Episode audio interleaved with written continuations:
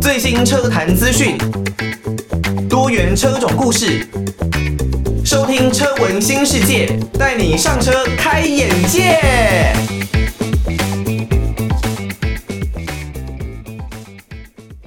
欢迎大家收听车闻新世界，带你上车开眼界。我是主持人艾格。刚刚第一首听到的歌曲是来自于庾澄庆的《缺口》，这首歌呢也是。应该是二零一四年那个时候的电影吧，《等一个人咖啡》的歌曲哦，听着听着呢，是不是会觉得心里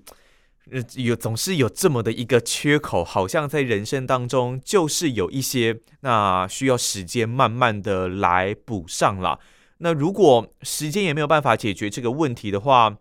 我觉得可能必须要转个念啦，要有另外的一些想法哦。好，无论如何，我们这期节目要准备来正式的开始了，来到第三十六集的节目了。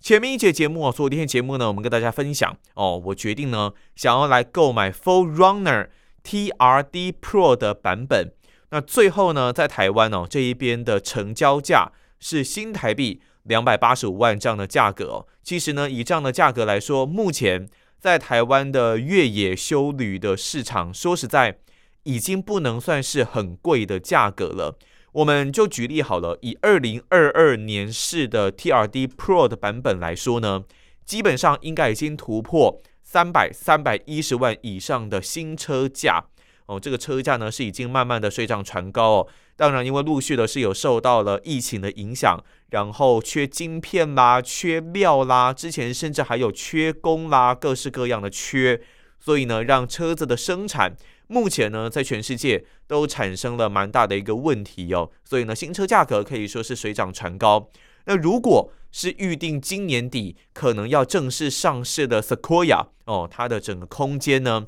还有在实用性上面又是更大。虽然越野的能力可能还是 4Runner 稍微来的比较好一点点，但是 Sequoia 是更实用的。听说啦，TRD Pro 的 Sequoia 的版本引进呢，至少也是三百五四百万。以上这样子的一个价格哦，所以说呢，我现在想一想也觉得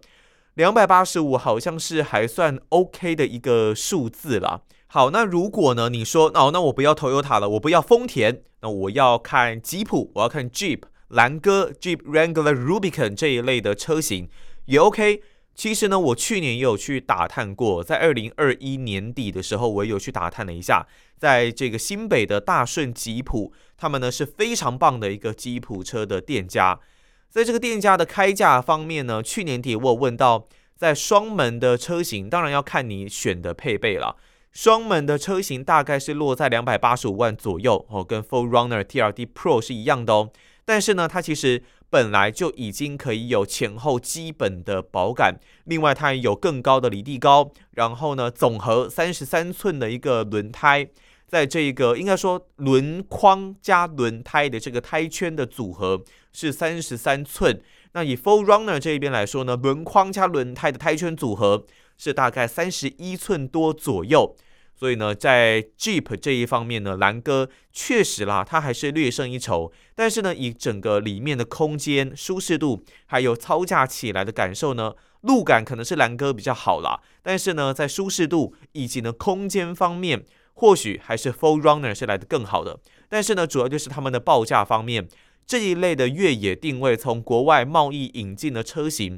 加上台湾的比较畸形的关税跟保护本土产业的一个想法之下，这一些车型的车价真的都是水涨船高。去年可能已经还是比较低一些些的价格了，今年的新年式的车型就会再来的更高。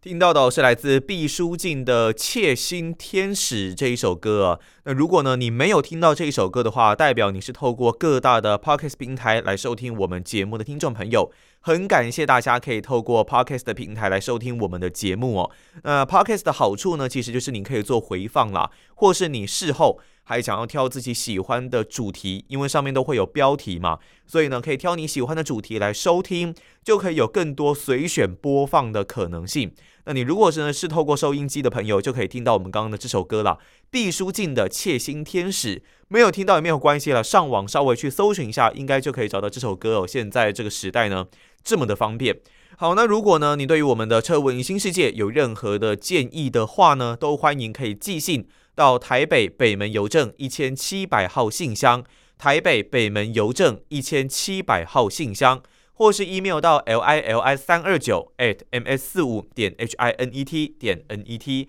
l i l i 三二九 at m s 四五点 h i n e t 点 n e t 把建议都回馈给艾格知道。如果是使用 Podcast 平台的朋友呢，可以到 Apple Podcast 帮我们来一个五星的留言。如果呢是好的留言建议啊，五星的留言的话，不管你怎么骂我，如果是五星的留言，那我呢还是会在空中把你的建议哦给大声的读出来啊。欢迎大家都可以多多的把你们的想法跟建议，或者是你自己跟你的爱车的故事哦，像我前面分享过的，我跟我的 M 二三五 I 其实有过很长的一段渊源哦，还有培养感情的一个过程。这一切的故事呢，你都可以分享给我知道。在台湾这一边呢，就我所知，其实有蛮多人，比方说在九零年代、两千年的初期，会去玩喜美的 K 八、K 九啊这一类的车型啊。那个时候呢，还是手排车当道的一个时代啊。那在当时呢，基本上都会有很多玩这一类车的回忆，他们可能经历了很多的改装，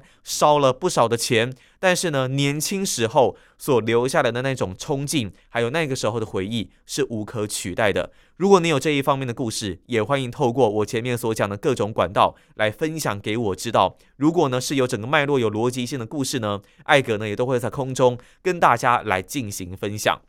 好，我终于下单下定金来买了 4Runner TRD Pro 的版本。我大概是在七月底八月初的时候，去年的七月底八月初的时候下定这一辆车的。那接下来呢，因为那一辆车其实原本就已经在台湾了，只不过是还在车测中心。呃，在台湾呢，国外引进的车子哦，或是你总代理引进的车子啦，基本上。都是要经过比较多繁复的验证手续，然后呢，对你的安全、对你的行车做一些的测试，最终呢，才可以领牌交到消费者的手中。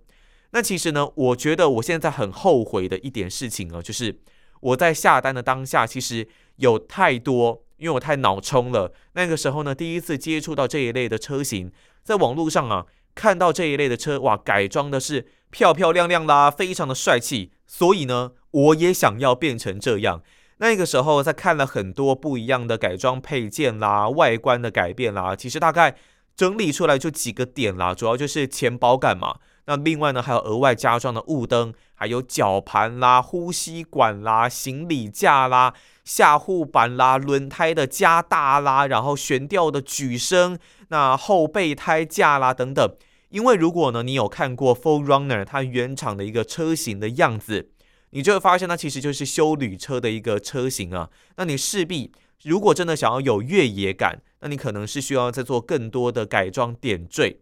我在下单的当下呢，其实有先跟老板 order 这个备胎架哦，因为呢，我并不想要把整个后保杆全部的重新拆换。大家要知道，如果你要装全包覆式的前保杆或是后保杆，是需要给车体做切割的。哦，所以那个时候呢，我不太想要破坏原本的车体，我只打算装前方的前保杆，但也不是全部的前保杆了，而是要装这种比较修饰性的、比较低调、中置式的前保杆。那个时候呢，我就先 order 了备胎架，另外呢，就是还有是呃后门后方，我想要装一个小楼梯，因为我知道，因为在 Full Runner 这一边呢，它的车高。如果挂上原厂的行李架，大概是要来到两米零三左右。我觉得，如果是只要透过原本侧踏踩踏的一个方式，要把东西放上去是不太方便的。加上又为了美观的造型嘛，所以呢，也有 order 一只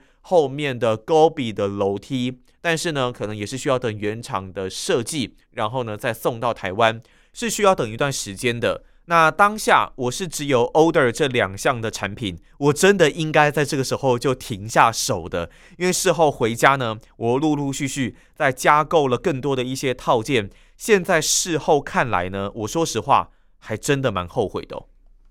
来自陈奕迅的歌曲《吟游诗人》哦。最近呢，对于 Eason 陈奕迅呢，我在网络上看到一个新闻呢，还蛮好笑的。那就是呢，香港的歌手容祖儿啊，然后还有阿 Sa 跟阿娇，他们一起要主持一个大陆的节目，因为是朋友呀。那节目的内容呢，基本上都是引起大家蛮热烈的一个讨论哦。最近呢，三个人在节目上，我相信有看节目的听众朋友应该就知道我在说什么。他们有谈起了彼此的一个荧幕初吻。没想到呢，三个人在荧幕上面的初吻都是陈奕迅啊。那听到呢是陈奕迅之后，这个容祖儿的反应啊，我觉得还蛮好笑的哦。他皱起眉头呢，一直说好可怜呐，因为呢他们的初吻都一样是陈奕迅嘛。那三个人呢，竟然。也都是这种有点嫌恶的表情，有点不是很喜欢的表情。那我不知道 Eason 呢看到这一段会有什么样的想法啦。当然，这一切都是节目效果啦。不过我就觉得还是蛮好笑的。所以这一首陈奕迅的《吟游诗人》推荐给大家。好，我决定了要帮 4Runner 装了各式各样的改装配件，真的是让我蛮后悔的。为什么呢？因为其实哦，我们在改装一辆车子的时候啊，它的配重是非常非常重要的。我们如果以 Full Runner 它本身就已经超过两吨的一个车重来说呢，它的悬吊系统本身就已经承担了一定的一个负担。那我在下单的时候就有先买了备胎架跟 Gobi 的楼梯嘛。那备胎架再加上备胎再加上楼梯，也许要抓个大概四十公斤左右的一个重量，四十多公斤左右的一个重量上去哦。就在车尾的部分呢，其实就已经受到了蛮大的一个，呃，应该说已经有一定程度的载重了。好，那势必呢，我前面如果我必须要平衡的话，我前面呢可能也必须要有一些的稍微有一些东西加装上去。那个时候我是这样想的啦。当然，我们现在如果来看的话，其实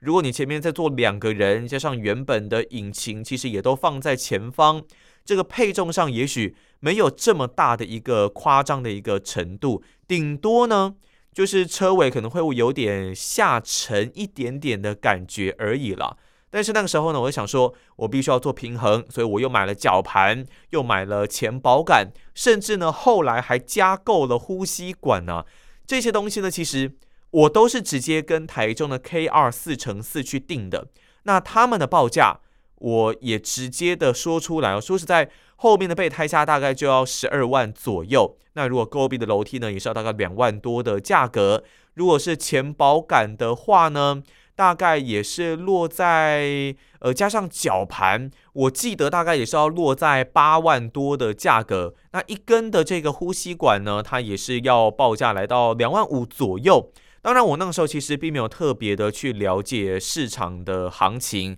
因为呢。这一块的市场，说实在也不是这么的透明啊，你必须要一间一间的去问。但是我我认为这应该就是选车还有选购这些配件最正确的一个步骤。你必须呢，真的是要土法炼钢，一间一间的去询问比价，然后呢，跟车友之间做更多的交流还有沟通，在社团里面多发问、多交流、多聊一聊，你能够得到。更多你意想不到的一些收获，那我是不知道这样子是贵不贵啦。那也欢迎各位听众朋友可以报价给我，或者是你觉得这样到底是贵不贵来跟我说一下。不过先说结果啦，最后最后我跟台中这一边的 KR 四乘四所 order 所订购的这些产品呢，最终有成功送到台湾，那有装上去的。就是只有行李架的部分，后来还有 order 一个呃行李架嘛，去订购了一个比较平整式的行李架，把原本呢大概两百零三公分的一个车高下修到可以大概落在一百九十三、一百九十四公分左右的一个高度，不然呢台湾呢有很多两米限高的停车场基本上是下不去的。最终装到车上的呢就是呃备胎架，然后我还有订购了一颗。跟原厂的越野胎，这个 Nitto 这个越野胎的部分呢，AT 胎全地形胎，我也有订购了一颗，所以呢，再另外多花了一些钱，真的也是自己手贱啦。还有行李架的一个部分，另外就是还有车侧的这个大轮毂哦，轮拱上方我装了一些比较霸气的点缀套件，比较宽大的一个轮毂哦，塑胶的一个塑料的一个轮毂啦，但是四片其实要价三万。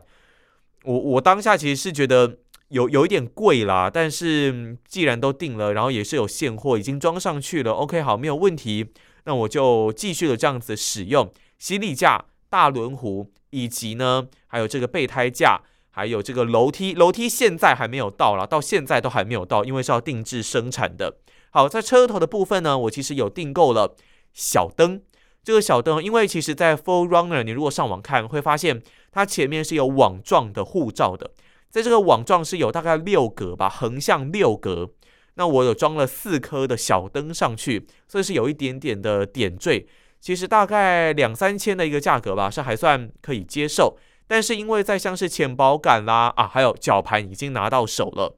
因为前保杆啦，还有再包括了像是。呃，呼吸管的部分，另外还有像是脱困板的部分，其实那时候我也有订啊。不过千斤顶我也有订，但是它已经送来了，所以也就不能退。不然呢，其他的部分我是都已经有先做退订哦，包括了这个呃钱包杆嘛、脱困板、呼吸管这一些套件呢，我是有先做退订的，因为真的等太久，它一直呢都还没有办法送来台湾啦，所以有先做取消。不过其他的一些套件呢是有上去了，那。也许我真的买贵了，也许呢，我是买到了呃好货，就 CP 值高的好货，这也不一定。因为呢，我可以确认装到我车上的东西呢，基本上都算是有品牌的。在行李架的部分呢，是 ARB 的这个 Best Rack 比较平整式的行李架。那在备胎架的部分呢，也是 Ridge 的备胎架 RIGD 啦。那另外呢，在楼梯则是 Gobi 的楼梯，我相信他们的品质都绝对没有问题。但是。再来到台湾，经过了这重重的关税关卡之后，有产生了哪一些额外的费用呢？这可能真的也是各家贸易商之间必须彼此来做衡量，然后他们报价，我也没有一个太透明的价格，这是我自己所必须承担的一个风险啦。但是到目前为止，我的使用上面是觉得还算不错啦，当然有优点也是有缺点的。好，那下一段节目呢，我们就来跟大家分享。这辆车交到我手上之后，我整个开起来，那个时候改装套件很多都还没有来嘛，所以呢，我就有能力去比较说素车跟之后改装套件来了上去了之后，他们之间的感觉差异有哪一些哦？接下来我们就准备来跟大家好好的聊一下这个素车呢，开起来是什么样子的感受。来自于安七炫的歌曲《我爱像今天这样的窗外》。哦，里面的设定呢，应该就是雨天了。最近这几天呢，在台北地区哦，多多少少还是有一些简单的雨势啦。那但是。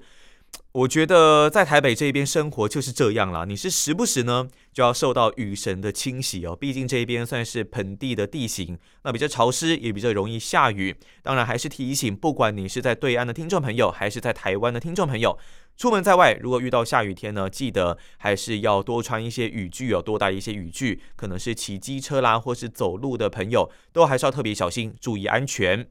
好，经过了订车之后，接下来我终于。拿到了我的 Toyota 4Runner TRD Pro，那个时候呢，我在车牌方面也是精挑细选，然后呢，也是挑了一个好日子要来去签车啦。那牵车的这一天呢，其实真的心情啊是相当的兴奋的。我记得我从台北，然后坐台湾的高铁南下到台中，老板呢也是开着一辆很经典的车子哦。开着呢，他的 FJ Cruiser，哇，这也是真的很经典、很可爱的一款车哦。最后机会，我们来跟大家好好介绍一下这款车子啊到底经典在什么地方。因为现在呢，基本上它已经是停产的状态了，所以如果你要买到这一台车啊，现在都只能透过二手市场的一个方式。那自然呢，在整个价格方面，它也是水涨船高了。我记得。有一些人可能买二零一三一二年左右，如果是买在一百万出头，嗯，是这个价格吗？有点忘记。但是现在至少也是涨了二三十万的价格哦。哦，这真的，如果这辆车真的停产了，那它现在的车子在二手车市场上面应该是可以获得蛮不错的一个回响。好，那老板呢，在我到店里之后，我就看到了我自己的 Full Runner。老板呢，先载我到附近的空地，简单的。教我了一下哦，你怎么去做二驱啊、高速四驱、低速四驱的设定，还有在整个 A-Track 脱困的系统，以及呢后差速锁的锁定，还有各种越野模式的选择，它可能会发出哪一些的声音？例如呢，在 A-Track 脱困的时候，它可能会有叽叽嘎嘎一些机械的声音，这些都不用去太过的担心哦。教了我一下该怎么去做使用，以及呢，他帮我装了这个，因为那时候有到的就是小圆灯嘛，就是我在车头应该不能说小圆灯，小方灯，黄色的小方灯哦，在车头的部分有这个东西是已经有先装上去了，有先到了，那绞盘也到了，所以呢，但是因为我取消了保杆嘛，所以我必须要把绞盘给载回台北，那去找熟识的店家，再另外的来进行改装。这之后的改装经验呢，我也会再做一些的节目来跟大家进行分享。我觉得呢，改装这些东西啊，就是可以跟大家分享，说我做了哪一些不同的东西，然后呢，它带给我什么样的感受。好，整备完毕之后呢，接下来我就是要开回台北了。这是一个很棒的试车路段哦，你可以感受一下它在高速公路上面的一个表现。然后呢，长距离驾驶它带给你的感受是什么？那当然，在回台北的过程当中呢，我要去装 eTag，也就是台湾这一边呢，在高速公路通行费用收取啊上面的一个感应的元件，是必须要在车牌上面做一些的加装。所以呢，这一趟路程我有几个工作要做，感受一下整个车的感受，以及加装这个零件。来说说开启这一辆车在平路的感受大概是什么？首先就是你会觉得它真的很庞大，而且很高。哦，这一辆车呢，因为它的车高哦，如果挂上原厂的行李架，是可以来到两米零三的。那你坐上车呢，你是可以感受到，哇哦，这个视野确实很棒，但是相对的也会有比较多的一些死角。不过对我来说，我就是喜欢这种感觉，我就是很喜欢这种在高处然后看低处，有一种君临天下的感受。那另外呢，就是在移动的过程当中，它的回转半径是比较大的，因为其实在离开店里之后，有一个地方马上就要来进行回转，但是这个回转呢，你是必须要小心哦。如果对向是有停车的话，那你在回转的过程当中呢，因为它要花比较多的距离。所以你在看距离的部分，你在评估跟对向有停车的一个距离的部分是要小心的，不要一回过去啊，可能就撞到啊。那甚至如果你在你自己的车道是一线道，那可能只有拨一部分可以做回转。如果在对向也是一线或是一线半的一个道路的话，挂一些机车的空间的话，会不会撞到人行道或是墙壁的部分？这都是呢你在回转过去之前必须要稍微去想一下的事情哦。所以呢，像我就比较习惯，呃，现在可以体会那一些大货车司机了，他们稍微往往右偏，先往右偏一点点，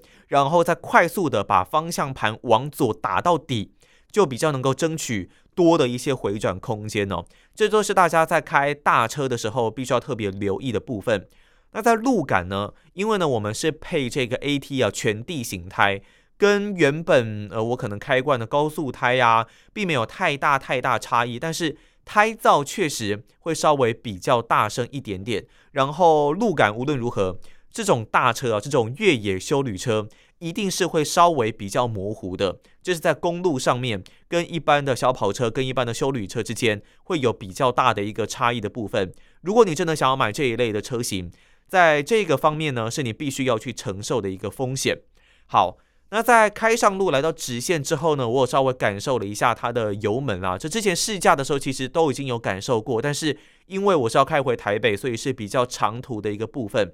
整趟路下来，我认为它的油门反应在前二分之一是很钝的，是比较没有很明确的油门反应。在低速的时候还可以，但是在中段速域可能就稍微比较偏软。那如果呢，你慢慢的把它拉到高速之后，也就是说它的加速性。并不是这么的理想，不过你可以想象，它是一吨两吨多的一个车子，那它又是搭配这个比较古老的六缸自然进气引擎哦，最大马力大概是落在两百七十匹左右，那最大扭力呢，大概是在三十八公斤米左右的一个水准，你没有办法期待说它有多棒的一个表现，而且呢，变速箱也一样古老，只有五速的一个变速箱。不过，其实如果你真的把油门给踩到底，过了后二分之一，过了二分之一点，来到后段的时候，哎，